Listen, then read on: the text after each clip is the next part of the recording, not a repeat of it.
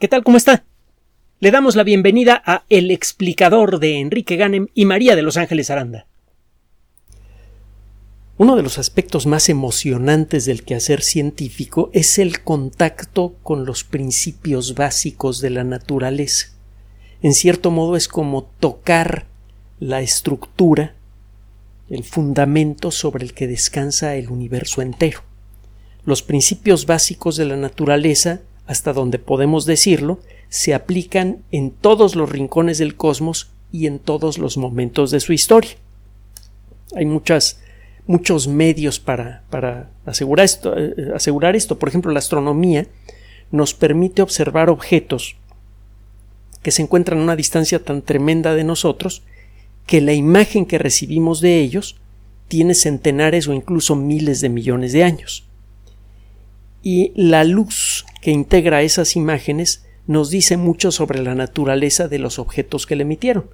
Eh, la, luz es un fenómeno estrechamente ligado a la materia y, y, es por eso que si usted sabe cómo contemplar a la luz de manera creativa, puede usted encontrar en ella la huella de la materia que la generó. Si hace pasar la luz por un prisma o algo que funcione como un prisma, como una rejilla de difracción, aparece un arco iris, un espectro, aparece una serie de rayas oscuras con un patrón muy peculiar, el, espectro de absorción se llama esto, y usted puede eh, medir con gran precisión las características, las condiciones que tenía el objeto que emitió esa luz y las condiciones de los objetos transparentes que estaban en el camino entre la fuente de luz y usted. Puede aprender muchísimo sobre el espacio profundo simplemente analizando la luz.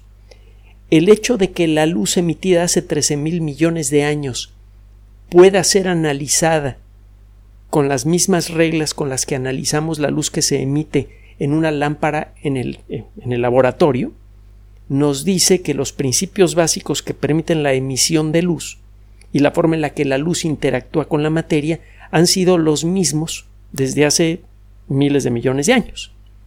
Y no importa en qué dirección apuntemos nuestros telescopios, vemos lo mismo. En todos los rincones del universo observable encontramos que e, encontramos evidencia directa y muy amplia de que los átomos siempre se han comportado de la misma manera. Y como los átomos son la base de toda de todas las estructuras tangibles del cosmos, podemos asegurar con bastante tranquilidad que los principios básicos de la naturaleza no han variado en todo este tiempo. Entonces, cuando usted estudia un principio básico de la naturaleza, está estudiando los, los planos arquitectónicos del cosmos, los principios sobre los que descansa la estructura de todo el universo. Algunas, algunas de estas leyes básicas son muy simples y, eh, por ejemplo, está el caso de la, de la gravedad y a pesar de su simplicidad, con frecuencia estos fenómenos, los fenómenos basados en estos principios, tienen un comportamiento muy complejo. De hecho, ese es uno de los aspectos más profundos y más misteriosos del universo. Usted puede tener un fenómeno natural muy, muy simple como la gravedad, que se puede describir matemáticamente con unas pocas operaciones aritméticas. Es una formulita tonta que aprendemos en la escuela y si usted involucra a muchos objetos que están actuando bajo la influencia gravitatoria mutua, de pronto aparece un comportamiento extraordinariamente complejo que escapa a las mejores técnicas y a los mejores sistemas de cómputo. De hecho, podemos demostrar que ciertos problemas relacionados con la gravedad son fundamentalmente insolubles. Ninguna supercivilización en el futuro, por avanzada que sea su tecnología, va a poder resolver de manera precisa, va a poder crear una descripción matemática absolutamente exacta, precisa, del comportamiento de tres objetos que actúan bajo su propia gravedad. Ese es en sí mismo un principio básico de la naturaleza. Cómo a partir de, la, de los elementos simples se puede crear un comportamiento complejo. La gravedad pues es una fuerza ridículamente fácil de describir. Es una fuerza de atracción cuya intensidad depende del producto de las masas de los objetos que se están atrayendo y eh, la intensidad de esta fuerza varía con el cuadrado de la distancia. Si usted duplica la distancia entre dos objetos, la intensidad de la fuerza de gravedad se reduce a la cuarta parte. Como consecuencia de, de esto da la impresión de que el describir cualquier proceso en donde está involucrada la gravedad debería ser muy simple. La fórmula que describe la intensidad de la fuerza gravitatoria entre dos objetos tiene, déjeme ver, una, dos, tres multiplicaciones y una división, eh, una suma por allí. Eh, son, es, un, es, es un fenómeno natural fácilmente descriptible. Cuando usted involucra a dos objetos, cuando quiere calcular cómo se va a mover un objeto alrededor de otro como consecuencia de la, de la acción gravitatoria, el resultado es fácil de encontrar. Si usted trata de hacerlo con tres objetos, el problema se vuelve insoluble. Si usted quiere simular, aunque sea de manera aproximada, el comportamiento de 100.000 objetos que actúan bajo su fuerza de gravedad eh, eh, combinada, necesita de las mejores supercomputadoras del mundo, de las que realizan decenas de miles de millones de millones de operaciones aritméticas por segundo y tiene que activarlas de manera continua por horas o días enteros para poder simular el movimiento de 100.000 estrellas en una galaxia simulada, que es como un millón de veces menos estrellas de las que tiene una galaxia promedio, aproximadamente. Entonces, uno de los principios básicos más profundos de la naturaleza es el que a partir de fenómenos simples, de manera natural e inevitable, se presenta comportamiento complejo. En el caso de la gravedad, pues busque usted, por ejemplo, en YouTube el, eh, el, tema el problema de los tres cuerpos, en inglés The Three Body Problem, para que se dé usted una idea del comportamiento complejo que puede eh, nacer como consecuencia de la interacción simple gravitatoria entre tres objetos. Bueno, esta capacidad que tiene la naturaleza de generar comportamiento complejo a partir de lo simple eh, aparece representado eh, de la manera más clara, intensa, compleja y maravillosa en el mundo de la vida. Sabemos que muchos de los elementos básicos que integran a, un ser vivo son fáciles de estudiar. El comportamiento de muchas moléculas orgánicas es simple. La interacción entre muchas moléculas de comportamiento simple produce un fenómeno extraordinariamente complejo que es la vida misma. De todos los fenómenos relacionados con la vida, de todos los fenómenos complejos como puede ser el funcionamiento de un ecosistema, el funcionamiento de sociedades de insectos, etcétera, etcétera, de todo el, el comportamiento de una sola célula a nivel molecular, es escandalosamente complejo, sin duda el fenómeno más apasionante, más misterioso, más conmovedor de todos, es el de la inteligencia.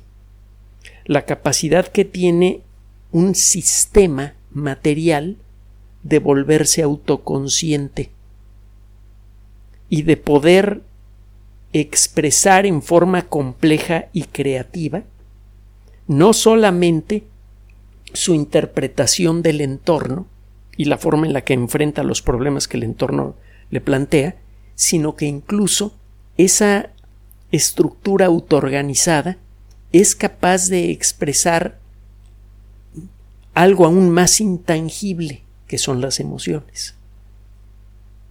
Cuando usted explora la naturaleza de, la inteligencia, empieza a quedar más y más clara eh, cuál es la raíz eh, de, los sentimientos, de las emociones. Y tiene que ver precisamente con la forma en la que esta entidad autoorganizada, inteligente, se entiende con el entorno.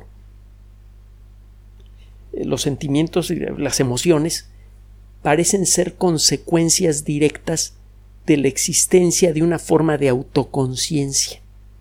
Cuando un sistema es capaz de generar un modelo del entorno, que eso es lo que se hace con muchos eh, sistemas de cómputo, eh, de alguna manera implícita un sistema de cómputo, por ejemplo, una hoja electrónica de cálculo en donde lleva usted la contabilidad de una empresa, es una representación de lo que está pasando a nivel económico con la empresa misma. Bueno, cuando un sistema es suficientemente complejo para autorrepresentarse y ponerse en contexto en el entorno, parece que es cuando aparece el fenómeno de la conciencia. Cuando tiene usted un sistema lo suficientemente complejo para hacer autorreferencia. Esa es una de las propuestas más importantes y más interesantes que aparecen, por ejemplo, en, la obra de Douglas Hofstadter, en ese fabuloso libro que se llama Gödel Escherbach, una eterna trenza dorada, que hemos recomendado en muchas ocasiones y que sigue siendo y seguirá para siempre siendo ampliamente recomendable. Un super libro. Un libro que ganó el Pulitzer casi antes que se secara la tinta de la primera edición. Vale la pena buscarlo. Eh, lo mejor leerlo en inglés, porque hay muchos juegos de palabras que son casi intraducibles, pero hay una excelente traducción al español, por cierto, que es bastante funcional.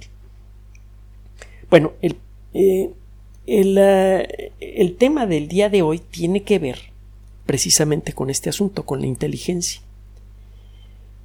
Cuando nosotros tratamos de entender a un fenómeno natural, al detalle tratamos de modelarlo tratamos de generar algún mecanismo que represente lo que creemos entender sobre el funcionamiento de ese fenómeno natural.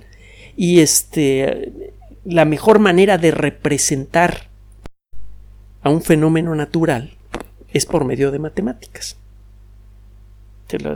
Los, modelos más precisos que tenemos para representar el funcionamiento de algún fenómeno natural siempre son eh, eh, cadenas de ecuaciones que tienen características muy peculiares, se llaman ecuaciones diferenciales. Inicialmente los modelos que pretenden representar un fenómeno natural son simulaciones. Por ejemplo, eh, dibuja usted una galaxia simulada que nada más tiene 100.000 estrellas, que son suficientes para trazar la forma general de una galaxia con brazos espirales, etc usted le asigna a cada una de esas estrellas una velocidad inicial y una dirección de movimiento en el espacio, también le asigna una masa, y asigna usted distancias entre los distintos puntitos. Esto generalmente no se hace a mano. Un programa automático va generando todos estos datos con base en ciertos criterios para todas las 100.000 estrellas. Una vez que tiene usted esos datos, usted va calculando y es bastante más difícil de lo que parece, cuál va a ser la trayectoria de cada una de estas estrellas en el próximo año, en el próximo año simulado. Para calcular uno solo de estos pasos necesita una cantidad tremenda de operaciones aritméticas. Si quiere simular cómo se mueve una galaxia, tiene que repetir este proceso miles de veces para poder simular el movimiento de las estrellas alrededor del centro de la galaxia a lo largo de, digamos, 10 vueltas de una galaxia. Estas simulaciones muchas veces no contemplan todos los factores reales que afectan el movimiento de las estrellas. El eh, fenómeno de la inteligencia por mucho tiempo ha sido explorado por medio de simulaciones construimos sistemas de cómputo cuyo comportamiento se asemeja por momentos al comportamiento de un ser inteligente. En el siglo finales del siglo pasado, por ejemplo, se hicieron muy populares un tipo peculiar de sistemas de, cómputo que se llamaban, eh, todavía existen, se llaman sistemas expertos. Los sistemas expertos eh, son capaces de eh, tomar decisiones importantes, válidas, dentro de un cierto ámbito muy reducido. Por ejemplo, usted puede generar un sistema experto que es muy bueno para hacer diagnósticos clínicos, pero solo de ciertos tipos de enfermedades. Estos sistemas expertos eh, resultaron ser especialmente buenos, por ejemplo, para eh, hacer eh, diagnósticos clínicos de enfermedades respiratorias incluso podían llegar a ser mejores que un médico común para hacer diagnósticos de ciertas enfermedades. Pero lo único que podían hacer estos sistemas era hacer diagnósticos clínicos de esas enfermedades y solo dentro de ciertos contextos. No había forma de entrenar a estos sistemas para que pudieran hacer diagnósticos válidos de cualquier otra enfermedad o de nuevas enfermedades eh, este, eh, para las cuales no tenían programación alguna. Es decir, eh, usted podía desarrollar un sistema de diagnóstico clínico que era muy bueno para diagnosticar enfermedades respiratorias. Pero si aparecía alguna nueva enfermedad respiratoria, el sistema simplemente se confundía. Un sistema así no, no habría podido lidiar con la epidemia de COVID. No habría podido hacer el diagnóstico apropiado de la enfermedad y muy probablemente no habría podido siquiera decirle a los investigadores, oye, no puedo diagnosticar esta enfermedad, debe ser una enfermedad nueva. Los sistemas expertos solamente simulaban el comportamiento inteligente de los médicos en un contexto muy pequeño. Y lo mismo pasaba con los juegos eh, que jugaban al ajedrez. Estos juegos que, eh, de computadora que pueden por momentos llegar a, ser muy buenos oponentes, lo único que hacen es que eh, en, cada momento, en, cada etapa del juego, figurativamente hablando, mueven todas las piezas que pueden mover y estiman cuál sería la mejor respuesta que usted podría dar para cada movimiento. Como las computadoras pueden realizar operaciones muy rápido, en cuestión de minutos una computadora puede simular lo que pasaría si mueve este peón o si mueve este alfil o si mueve este caballo. La mejor respuesta de usted sería esta, mi mejor respuesta sería esta, y a lo mejor el sistema podía realizar este tipo de inferencias cinco eh, eh, jugadas adelante. Entonces el sistema eh, normalmente elegía la mejor jugada que le resultaba posible dada la situación del tablero en cada momento. Y estos sistemas eran difíciles de vencer, pero los jugadores maestros de ajedrez podían rápidamente vencer a una computadora que jugaba con ese criterio. La computadora jugaba al ajedrez porque simulaba un aspecto del comportamiento del cerebro humano. En, eh, desde principios del siglo XXI, aunque esto se venía gestando desde antes, han aparecido sistemas de cómputo diferentes, más poderosos, más conmovedores y más inquietantes, que son los que pueden emular, no simular, sino emular el comportamiento de la inteligencia. Es decir, en lugar de hacer sistemas de cómputo que eh, sean capaces de copiar un cierto aspecto del comportamiento inteligente, que es lo que hace un sistema experto, que sabía qué cosas preguntar para hacer un diagnóstico clínico, pero era lo único que podía hacer. Lo que se está haciendo ahora con las famosas redes neuronales es replicar en un sistema electrónico lo que creemos que pasa en el cerebro todos los días, en todo momento. Estamos reproduciendo hasta donde podemos entender el comportamiento de un cerebro humano en una computadora. Estos sistemas, estas redes neuronales, eh, que representan de una manera muy tosca lo que sabemos sobre el funcionamiento de las neuronas, tienen un comportamiento muy, muy, inquietante, son capaces de aprender.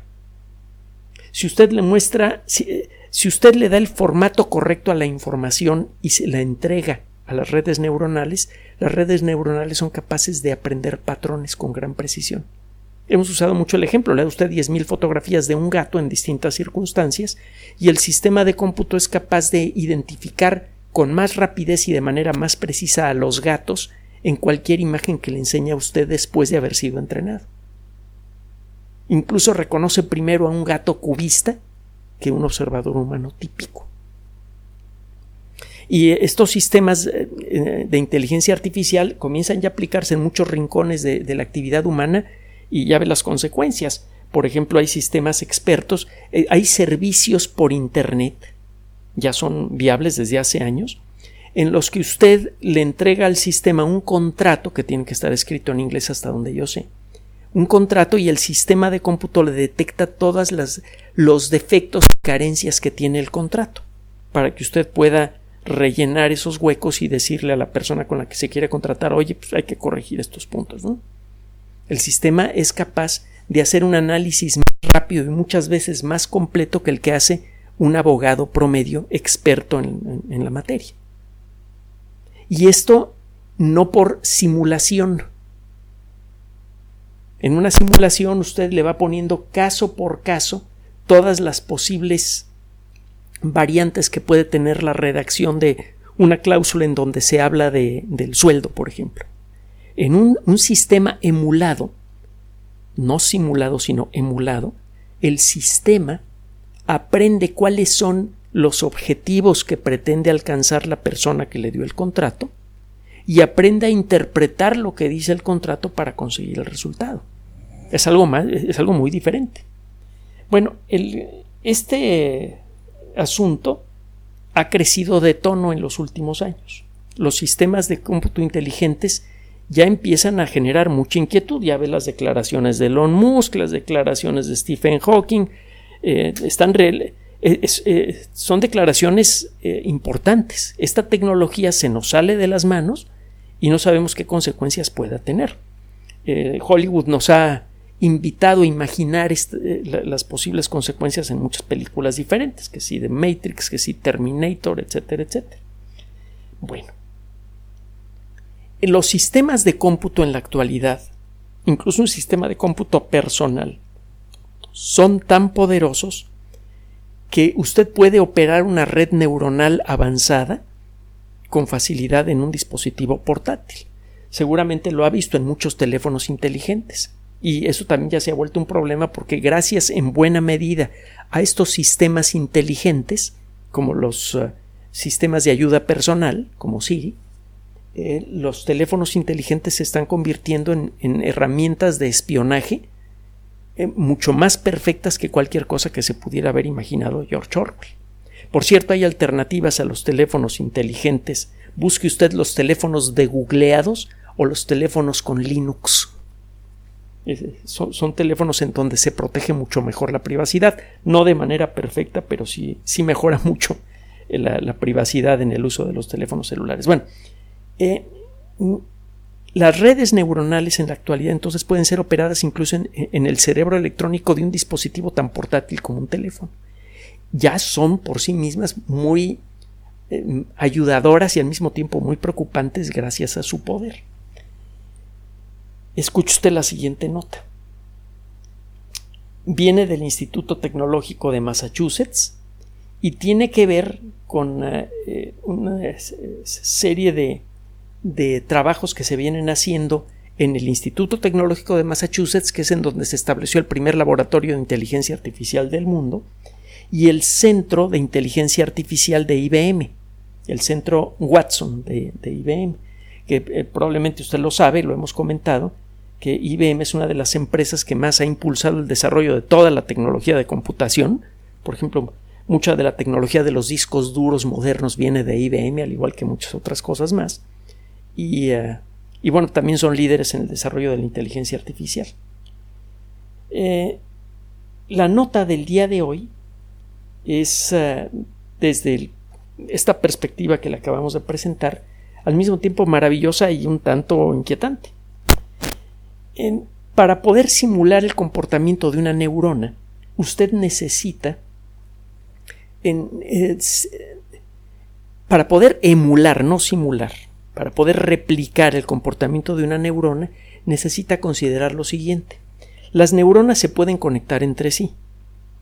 A los puntos de conexión entre dos neuronas les llama usted sinapsis. En, cuando usted ve físicamente lo que le pasa a una parte del cerebro que aprende algo, usted ve que ciertas conexiones se vuelven privilegiadas. Algunas conexiones entre ciertas neuronas se hacen mucho más fáciles. Las señales fluyen más fácilmente por ciertos caminos a través de las neuronas.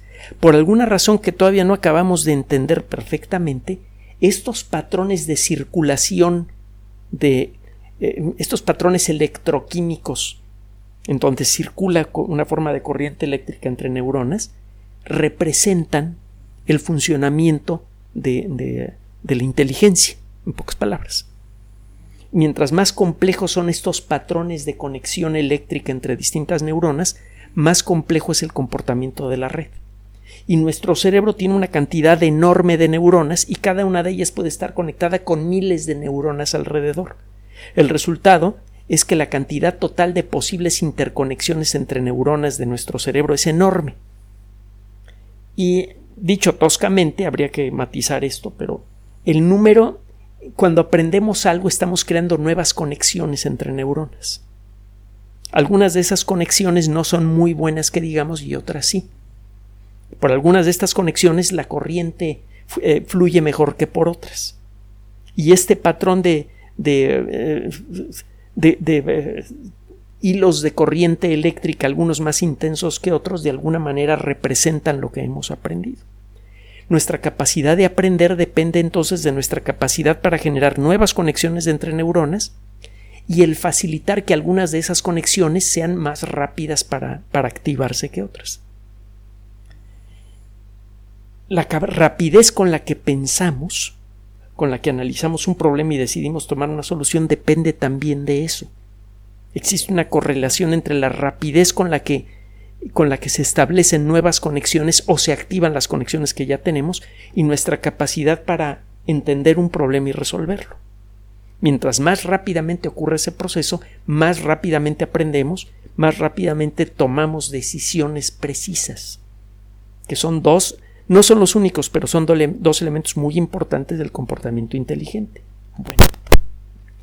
para, eh, para emular el comportamiento de las redes neuronales en la actualidad se utilizan programas de cómputo que se llaman así, redes neuronales, que por medio de numeritos, unos y ceros, bueno, numeritos, ya ni siquiera son unos y ceros, representan la facilidad de conexión entre dos neuronas simuladas.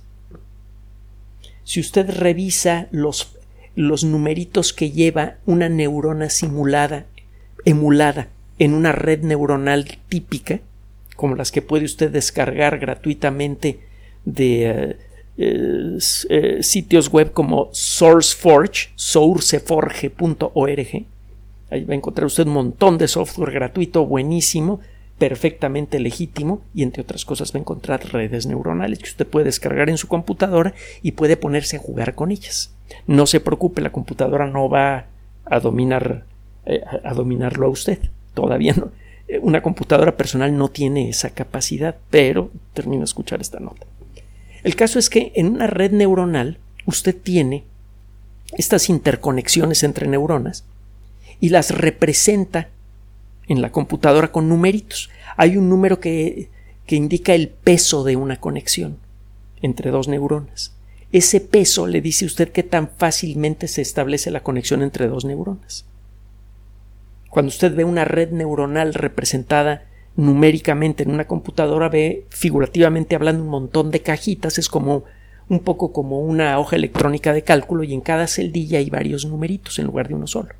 Esos numeritos representan, entre otras cosas, el estado actual de esa neurona y la facilidad con la que puede conectarse con sus neuronas vecinas. Algunas conexiones serán más fáciles que otras. Este proceso es lento, ocupa mucho, eh, mucha electricidad. la unidad central de proceso, el CPU de una computadora, necesita mucha energía para eh, operar una red neuronal. usted puede aumentar el número de neuronas simuladas en la computadora, solo que el la cantidad de cálculos que hay que realizar en una red neuronal crece muy rápidamente con el número de neuronas simuladas. Si usted duplica el número de neuronas simuladas, el número de cálculos puede crecer 4, 8, 10 veces, depende de las circunstancias de su red neuronal. Entonces llega un momento en el que el simular un sistema que tenga muchísimas neuronas en una computadora se vuelve impráctico porque la computadora se pone a trabajar a tope durante horas, gasta muchísima energía, se sobrecalienta y aún así el, el tiempo que tarda esa red neuronal en dar un resultado es muy, muy lento. Este grupo de investigación del Instituto Tecnológico de Massachusetts, en colaboración con investigadores del Centro Watson de Inteligencia Artificial de IBM, presentaron recientemente una nueva idea. Hay unos dispositivos electrónicos que pueden simular, eh, emular muy bien las conexiones entre neuronas. Se llaman resistencias programables. Cuando usted tiene dos dispositivos conectados por medio de transistores, la corriente eléctrica o pasa o no pasa.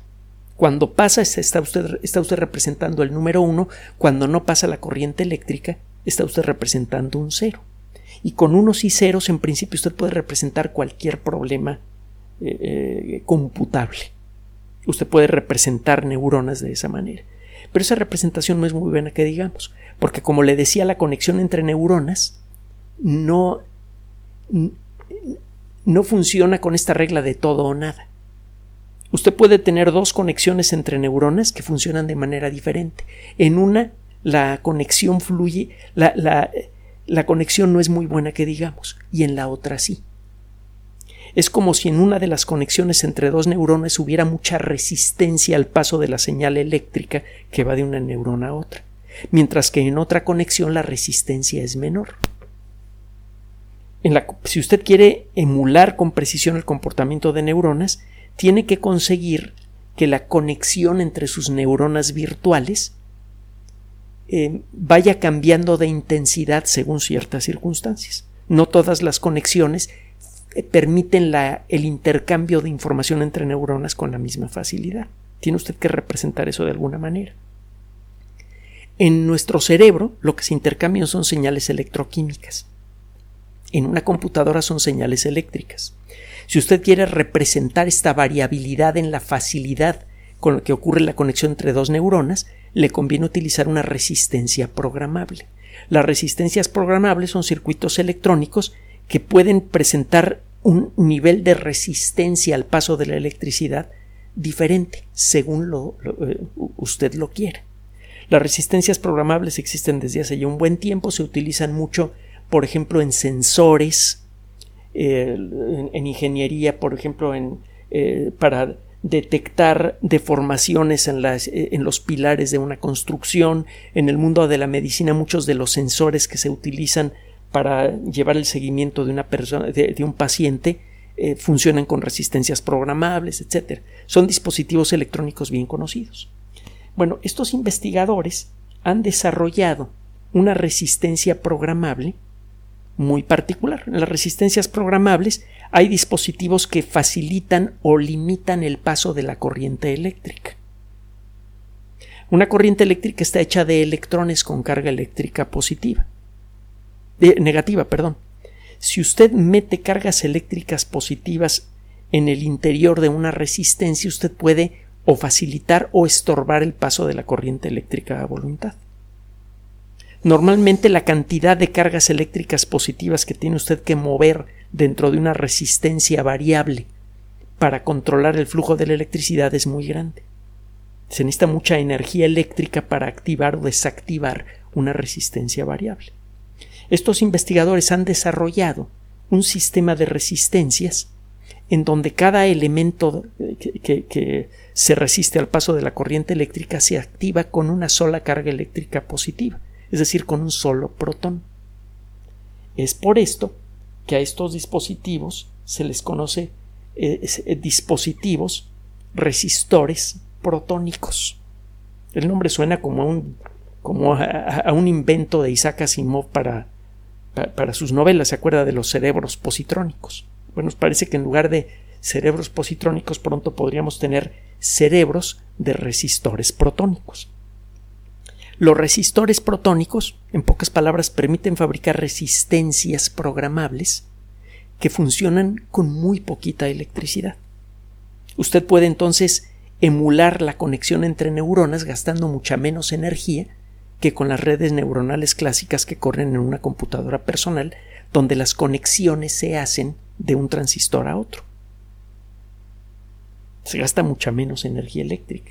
Y hay otro detalle más.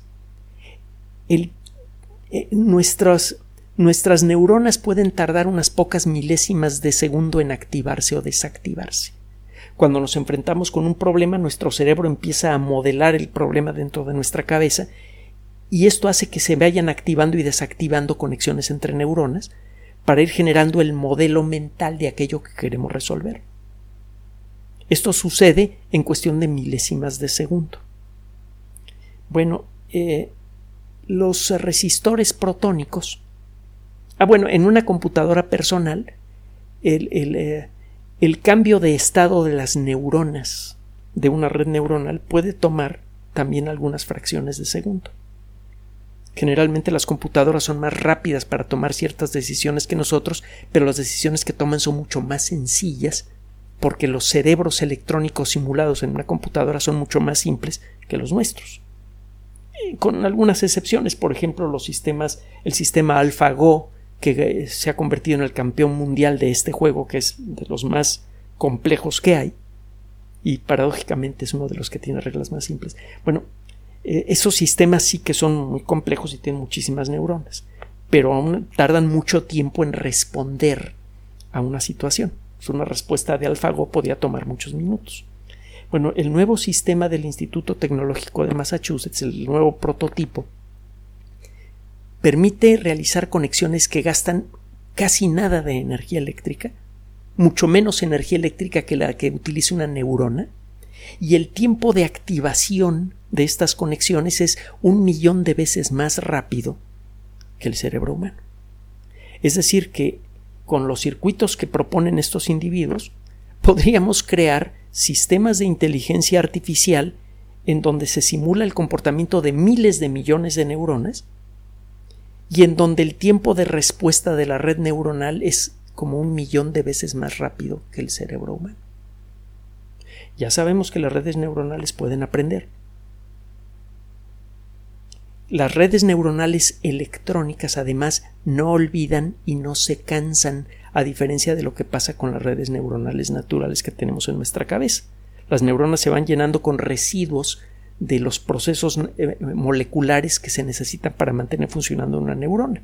Por eso tenemos que dormir, entre otras cosas, para que las neuronas limpien la basura química que queda como consecuencia de su trabajo. Eso no ocurre con un sistema de cómputo podríamos crear computadoras que son tanto o más complejas que el cerebro humano, que funcionan un millón de veces más rápido, que nunca se les olvida lo que aprenden y que no necesitan descansar. Esa tecnología, como todas las demás correctamente utilizada, podría ayudarnos a resolver todos aquellos problemas que no hemos podido resolver con nuestras neuronas de gelatina. Pero por otro lado, si se nos escapa de control esta tecnología, vaya usted a saber qué consecuencias podría tener. Váyase preparando, tal y como lo vienen diciendo los grandes personajes del mundo de la tecnología y de la ciencia como Elon Musk y como Stephen Hawking, en esta, en esta década va a llegar la, va a nacer la verdadera inteligencia artificial y las consecuencias pueden ser seguramente van a ser grandiosas Solamente el tiempo dirá si esas consecuencias son maravillosas o terribles. Gracias por su atención. Además de nuestro sitio electrónico www.alexplicador.net, por sugerencia suya tenemos abierto un espacio en Patreon, el explicador Enrique Ganem, y en PayPal, el explicador patrocinio por los que gracias a su apoyo sostenemos este espacio. Puede usted descargar gratuitamente estos audios en formato MP3 en Spotify y en iTunes como El Explicador sitio oficial y en SoundCloud como El Explicador y con formato de video en YouTube en El Explicador sitio oficial. Recuerde nuestras redes sociales de siempre, Twitter Enrique-Ganem y en Facebook Enrique Ganem sitio oficial, El Explicador y los grupos que usted ya conoce. Finalmente, el explicador siempre somos María de Los Ángeles Aranda y Enrique Ganem. Gracias.